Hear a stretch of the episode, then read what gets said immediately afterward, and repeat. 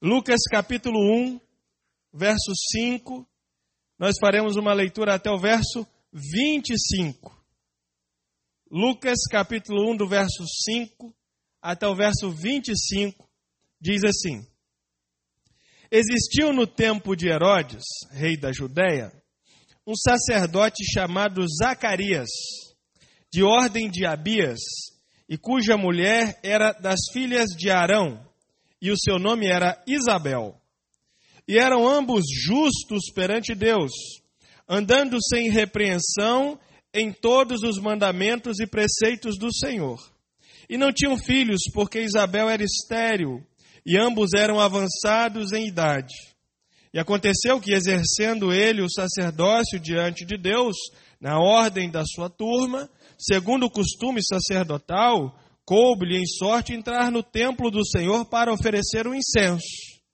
E toda a multidão do povo estava fora orando à hora do incenso. E um anjo do Senhor lhe apareceu posto em pé à direita do altar do incenso. E Zacarias, vendo-o, turbou-se e caiu de temor sobre ele. Mas o anjo do Senhor lhe disse: Zacarias, não temas, porque a tua oração foi ouvida e Isabel, tua mulher, dará à luz um filho, e lhe porás o nome de João. E terás prazer e alegria, e muitos se alegrarão no seu nascimento. Porque será grande diante do Senhor, e não beberá vinho, nem bebida forte, e será cheio do Espírito Santo, já desde o ventre de sua mãe. E converterá muitos dos filhos de Israel ao Senhor seu Deus e irá diante dele no espírito e virtude de Elias, para converter os corações dos pais aos filhos e os rebeldes à prudência dos justos, com o fim de preparar ao Senhor um povo bem disposto. Disse então Zacarias ao anjo: Como saberei isto? Pois eu já sou velho e minha mulher avançada em idade. E respondendo o anjo, disse-lhes: Eu sou Gabriel que assisto diante de Deus e fui enviado a falar-te e dar-te estas alegres novas. E eis que ficarás mudo e não poderás falar até o dia em que estas coisas aconteçam, porque não crestes nas minhas palavras que a seu tempo se hão de cumprir. E o povo estava esperando a Zacarias e maravilhava-se de que tanto se demorasse no tempo. E saindo ele, não lhes podia falar, e entenderam que tinha visto alguma visão no templo, e falava por acenos, e ficou mudo. E sucedeu que, terminados os dias de seu ministério, voltou para casa. E depois daqueles dias, Isabel, sua mulher, concebeu. E por cinco meses se ocultou, dizendo: Assim me fez o Senhor, nos dias em que atentou em mim, para destruir o meu opróbrio entre os homens. Amém. Amém? Vocês estão comigo aqui? Amém. Amém. Coisa boa. 31 de outubro de 1517. Aconteceu um evento, já faz um tempinho, né? pouco mais de 500 anos. Aconteceu um evento que marcou a história do mundo ocidental. Por que não do mundo inteiro? Nesse 31 de outubro de 1517, um homem chamado Martim Lutero pegou as folhas em que constavam 95 teses que ele tinha, que ele tinha escrito, na tentativa de melhorar a igreja na qual ele estava inserido. Lutero nunca quis criar uma nova igreja. Absolutamente. Ele só queria tentar ajustar aquilo que precisava de ajuste dentro da igreja que ele congregava. Lutero jamais foi um divisor de igreja, tal qual nenhum reformador o foi. A ideia dos reformadores, diz o texto, diz o, o termo, melhor dizendo, é reformar. Reformar não é fazer outra. Reformar é pintar, ajustar, consertar a que existe. Nesse 31 de outubro de 1517, ele prega essas 95 teses na porta da igreja, ousado ele, prega na porta da igreja, para que todos vejam, torna público. Não tinha grupo de WhatsApp, não tinha essas coisas para dar publicidade. A imprensa estava engatinhando. Gutenberg ainda trabalhando na imprensa para que seja, fosse né, o que é hoje. Enfim. E esse momento se torna um momento emblemático para a fé cristã. Nós, no mês de outubro, lá no nosso dia 31, comemoraremos mais um ano da nossa reforma.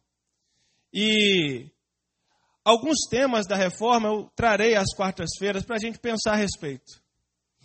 Li esse texto porque um dos grandes, é, uma das grandes frases que ficaram posteriores à reforma é uma frase de um autor que eu desconheço, mas que diz assim: Quando tudo parecia perdido, um homem lê a luz de velas, o justo viverá pela fé. Ele leu isso em Romanos, capítulo 1, versículo 17. Quando ele lê esse texto, ele se converte, podemos dizer assim, cai em escamas de seus olhos, ele entende o cenário que está inserido e trabalha a favor de uma reforma. E o que eu queria pensar a respeito, esta noite, junto com os irmãos, trata da vida do justo. Porque o texto que o Lutero leu lá era: o justo viverá pela fé. Então nós temos duas sentenças importantes. Uma é que alguém é justo, e a segunda é que esse alguém vive pela fé. Então qual é essa vida do justo?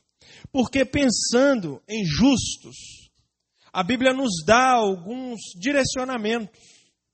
A gente pode pensar em alguns justos, alguns deles que estão com as suas histórias registradas nesse texto sagrado. A gente pode pensar, por exemplo, no Elias, profeta que não experimenta a morte, mas é levado aos céus.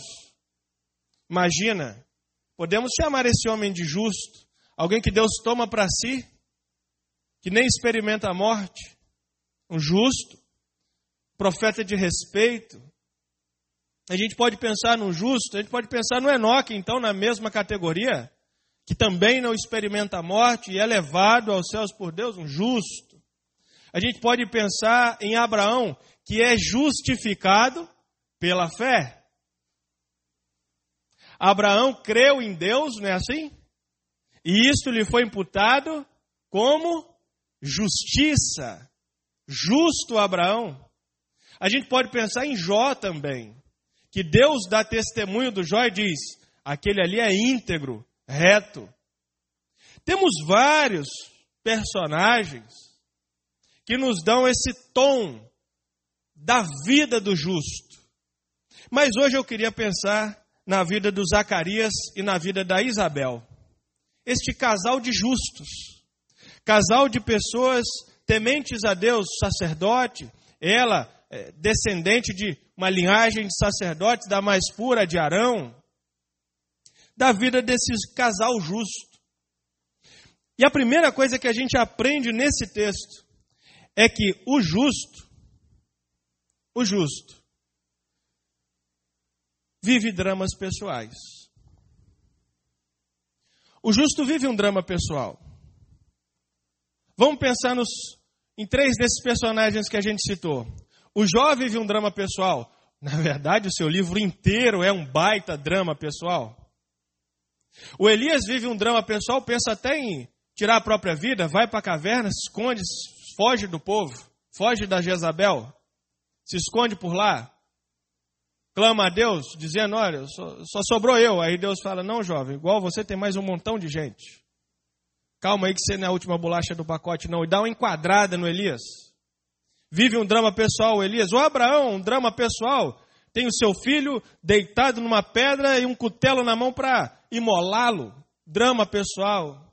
Aqui a Isabel. Veja o verso é, 7. E não tinham filhos, porque a Isabel era estéril. Não ter filhos nesse tempo é uma vergonha. é um sinal de que a mão de Deus não está com você. Não há fertilidade, não há vida no seu ventre. É, é assim que o povo deste tempo enxerga a capacidade ou a incapacidade de ter filhos. É um drama pessoal para as mulheres muito agressivo.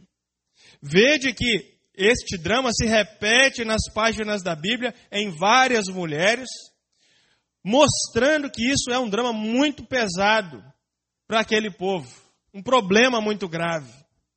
Mas olha só, o verso 6. E eram ambos, então o Zacarias e a Isabel, justos perante Deus.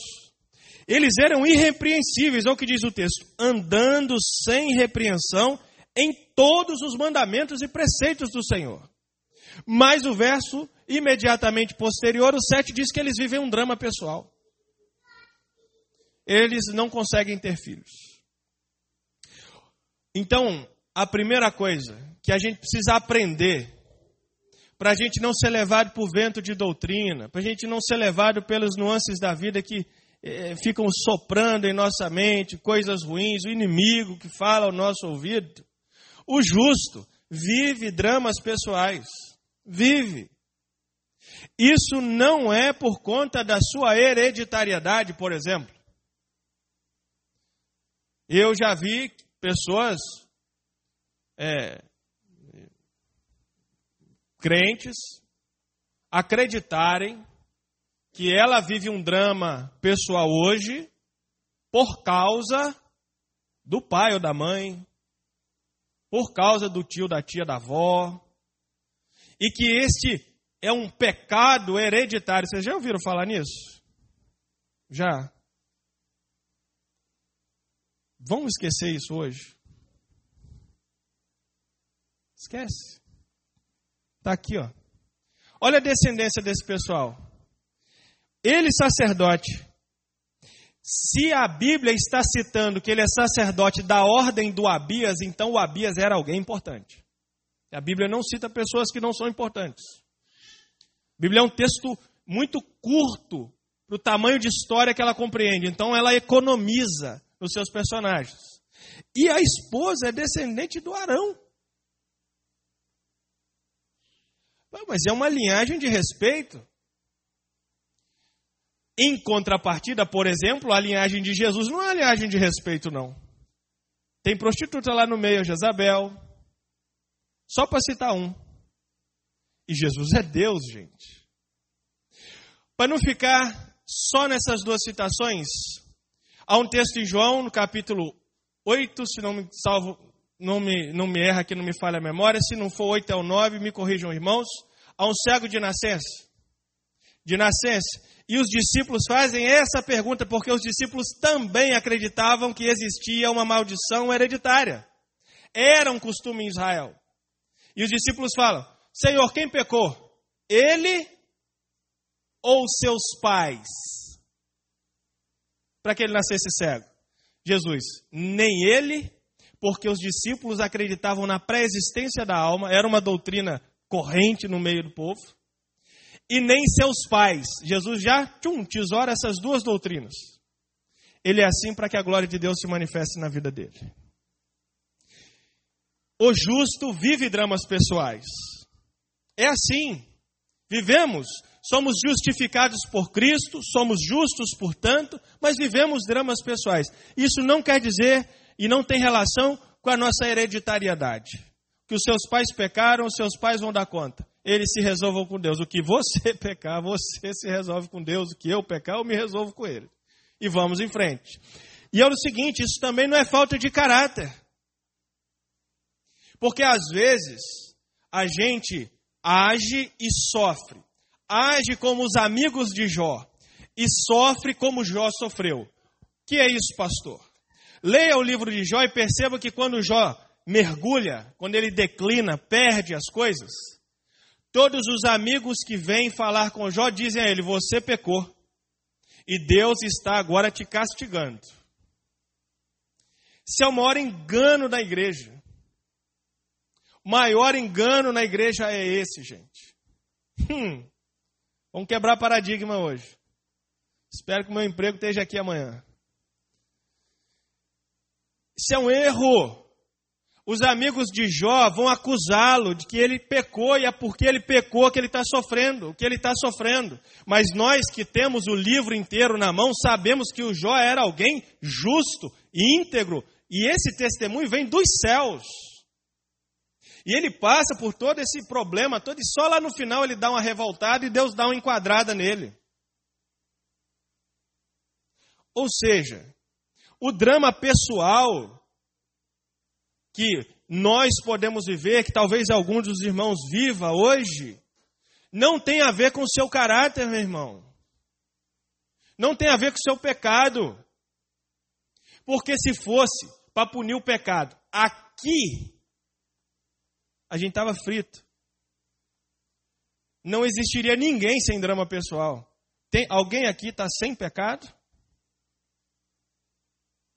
Entenderam agora? Existe um pecadinho e um pecadão? Tem? Então, se fosse para punir, era para já sentar o bambu logo aí. Não é verdade? Punir não vai ser aqui não, gente. Calma. Punir é depois lá e o juiz é Deus. O Jó, justo, sofreu. Deus foi se mostrar a ele daquela maneira.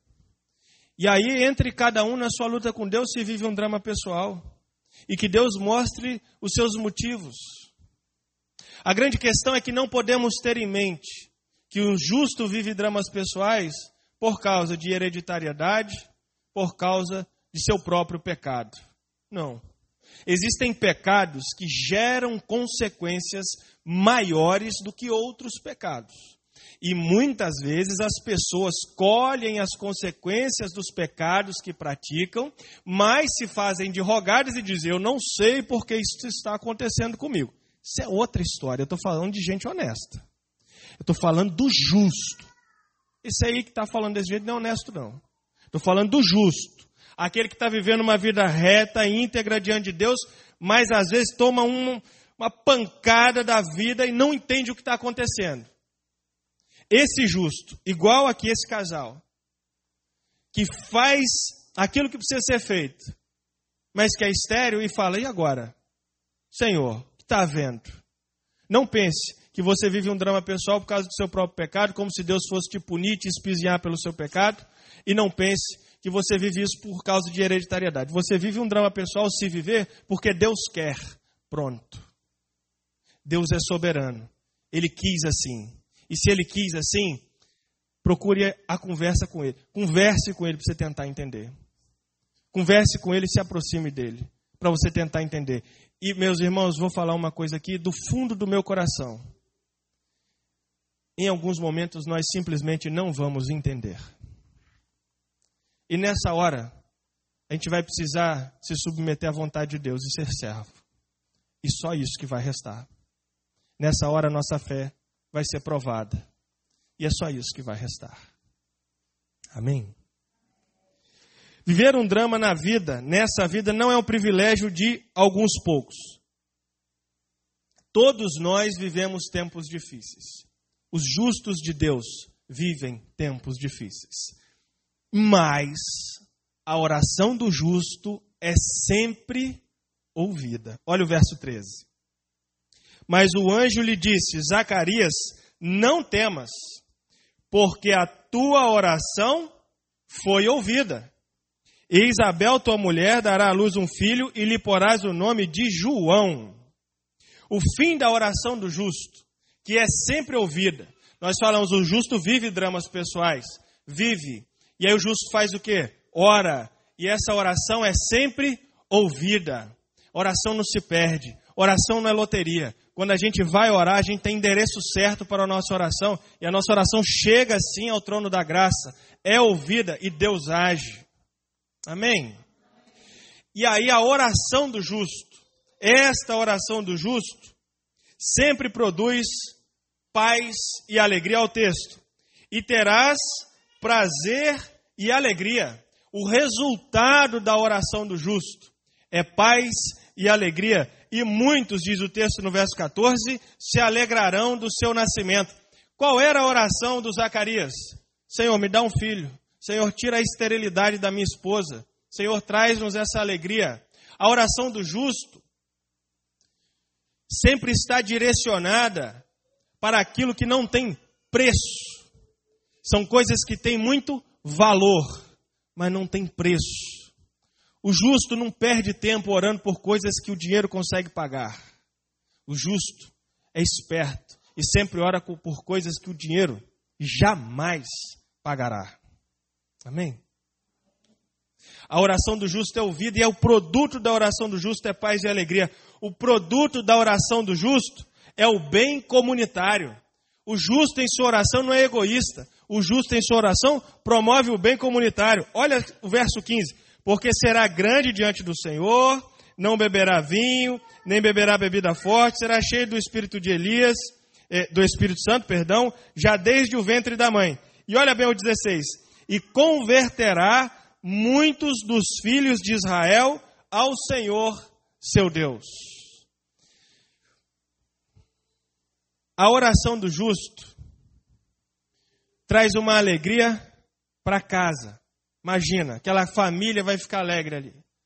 Primo, prima, tio, afinal de contas, João, primo de Jesus. Mas a oração do justo é tão poderosa que ela abençoa a comunidade. O produto da oração, o João, é alguém que será um instrumento de Deus para converter muitas pessoas, diz o texto. Então a oração do justo faz com que aquela comunidade viva melhor. Quando a oração do justo é respondida, todo ao, redor do justo vive melhor. Meu irmão, pelo que você está orando? Você é um justo com um grande poder nas mãos, a oração. Pelo que você está orando? Pelo que você está eh, gastando aquele seu tempo de oração? A sua oração pode abençoar a sua família e muitas famílias ao redor da sua casa, na sua comunidade. Porque a sua oração é ouvida.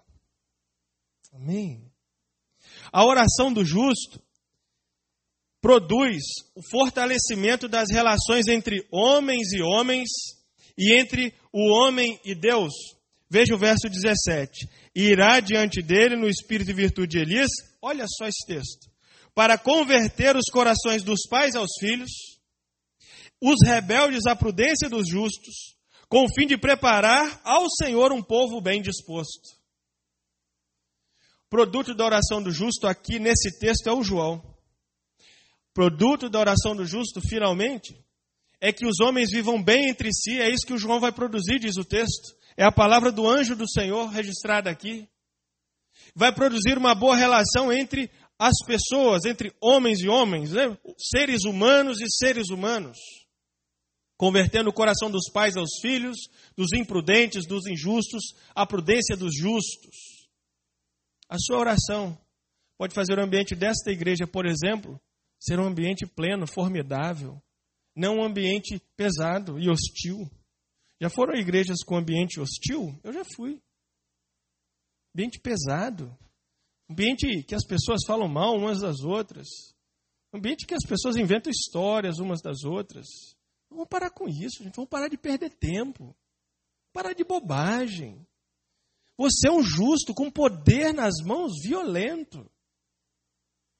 Ore e que sua oração produza o bom convívio entre os irmãos, parar de besteira e gastar tempo afundando as pessoas e a si mesmo. Ó, vamos decolar junto. Nós estamos aqui para quê, gente?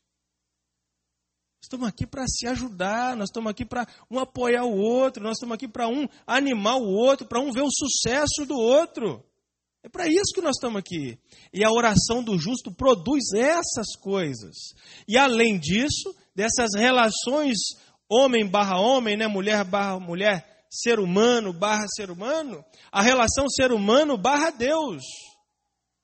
Porque as nossas relações com Deus também se aprimorarão. Porque a gente vai é, passar a encontrar-se com Deus para celebrar, para glorificar, para exaltar, para agradecer para louvar ao Senhor um pela vida do outro.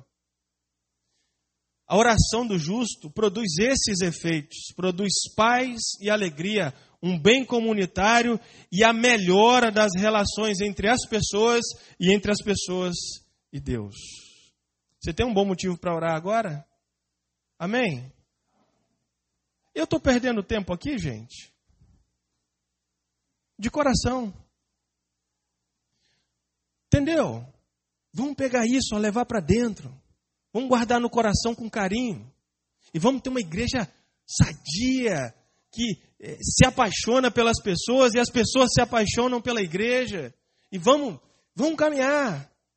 Porque esse é o produto da oração do justo. A relação de um justo com Deus beneficia todas as pessoas ao redor. Só que tem uma coisa, que também está nesse texto. Os justos fraquejam na fé. Olha o verso 18. Disse então Zacarias ao anjo: Como saberei isto? Pois eu já sou velho e a minha mulher é avançada em idade. O justo fraqueja na fé. Como eu disse, o justo vive dramas pessoais e às vezes tem um problema ou outro. E, e em alguns momentos esses dramas podem fazer a gente fraquejar na fé. E o justo fraqueja na fé. Mas a maioria das vezes que um justo fraqueja na fé, faz isso, porque ele compara, presta atenção nisso e guarda no coração, porque ele compara o tamanho da bênção com as circunstâncias que ele vive.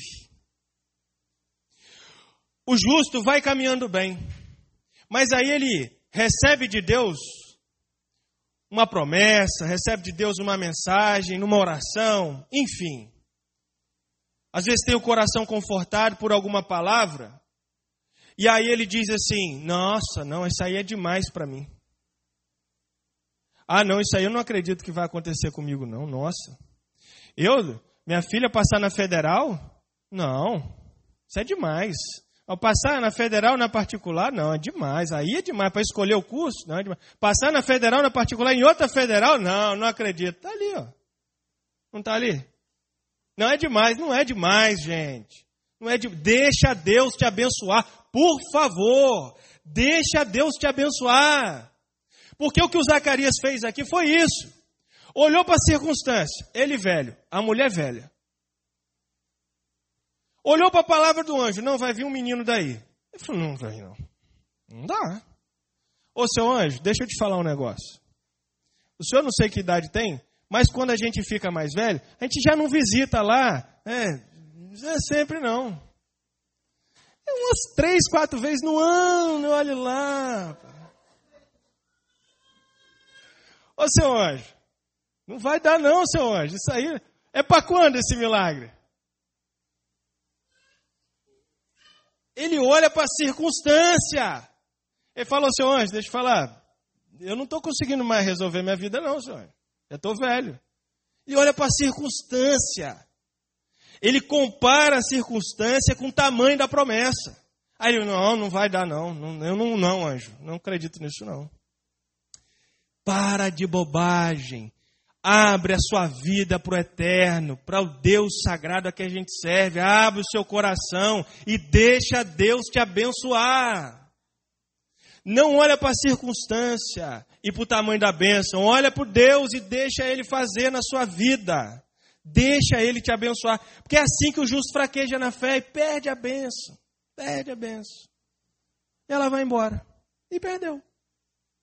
Porque a bênção passa. A bênção passa. E aí perdeu. Deixa Deus te usar. Não limite, deixa Deus te abençoar e te usar também. Não limite o poder de Deus na sua vida. Aí, para a gente terminar. Quatro apesar de uma claudicância na fé, dessa fraquejada em alguns momentos, Deus não deixa seus planos pela metade. Falei aqui no, no último culto nosso que aqueles que quiserem é, dizer lá na frente, olha, eu participei da passagem da carreta aqui, eu, eu escrevi meu nome na história da Junta de Missões Nacionais, eu estava naquele dia, contar uma história. Você vai poder, você, dizer que você participou. Você vai atuar no reino, isso é bênção para você. Porque, irmãos, a carreta vai passar. Ela vai estar lá. E ou você faz parte dessa história, ou você não faz. Mas Deus há de seguir com seus planos. Olha o que diz o verso 20. E eis que ficará mudo, o Gabriel, o anjo, disse para Zacarias, e não poderá falar, olha bem, até ao dia em que estas coisas aconteçam. Deus tinha um propósito na vida do João, do João que ia nascer. De, desde o ventre Deus nos conhece, não é assim que diz o texto do profeta? Desde o seu ventre te escolhi, não é assim que diz o texto do profeta? Deus tinha um plano na vida do João. Deus ia trabalhar através do João. O João era a resposta de oração de dois justos, de um casal de justos. Deus está no negócio. O João vem para abrir o caminho, ele é a voz do que clama no deserto, diz assim o texto. Mas Jesus diz de João, nascido de mulher, não tem ninguém maior do que ele, nem Davi, nem Elias, nem esses que nós falamos aqui, nenhum deles. Ou seja, o João vai chegar. Zacarias, você não tem fé? Problema seu. O plano de Deus vai acontecer. O que, é que eu quero dizer para vocês, meu irmão? Nada pode frustrar o plano de Deus. É por isso que a gente não pode pegar e olhar para a circunstância, nós precisamos olhar para Deus, porque nada vai frustrar, nem a falta de fé do Zacarias, nem a falta de fé dele, nem a falta de fé do Abraão e da Sara frustrou o plano do Isaac chegar. E nem a sua fraquejada na fé vai frustrar o plano de Deus na sua vida. Peço a você que não perca não perca o time da bênção. Não perca o time da sua ação diante de Deus, da sua parte. Mas, irmãos, Deus é misericordioso. O que tem para você na sua vida é seu. Ele vai fazer. Ele vai fazer, diz o texto, que ao seu tempo onde cumprir. Aí, assim, Deus tem um senso de humor formidável. Eu amo esse Deus porque nosso Deus tem senso de humor. E é o que, que Deus fez com ele? Bom, já que você não acredita na benção, você também não vai contar ela para ninguém, não. Esteja mudo. Esteja mudo, meu jovem. Já que você não acreditou na benção, você não vai contar ela para ninguém, então pode vir. Porque deu aquela vacilada na fé, pode vir alguma coisa assim. Mas nada que vá frustrar o plano dele.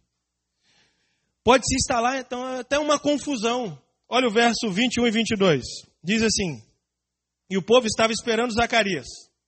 Nessa, olha lá, ah, é aquela versão ali, o povo estava esperando Zacarias e espantava-se. Aqui botou maravilhado, que é espantado, mas maravilhado pode conotar uma ideia de alguma coisa legal. Não é não, é ali, ó. E espantava-se por ele demorar no santuário. O povo começou a falar, ih, rapaz, esse cara entrou aí com pecado, morreu lá dentro. Vocês conhecem a história, sabem que era assim a regra. Não é assim? Entrou no santuário para fazer oferta e tivesse enrolado, morria lá dentro. Pois é, Ó, o povo começou a ficar espantado, falando, nós vamos ter que puxar um corpo daí, hein? Mas não. É, era só uma confusão mesmo. E o 22, e saindo não lhes podia falar e entenderam que tinha visto alguma coisa lá dentro, tido uma visão no templo. E falava por acenos e ficou mudo. Imagina, você está do lado de fora, esperando o profeta oferecer lá o sacrifício para você ficar em paz. E ele demora, demora, demora, demora. Você fica preocupado. Você fala, nossa, entreguei minha oferta na mão de um profeta mais ou menos.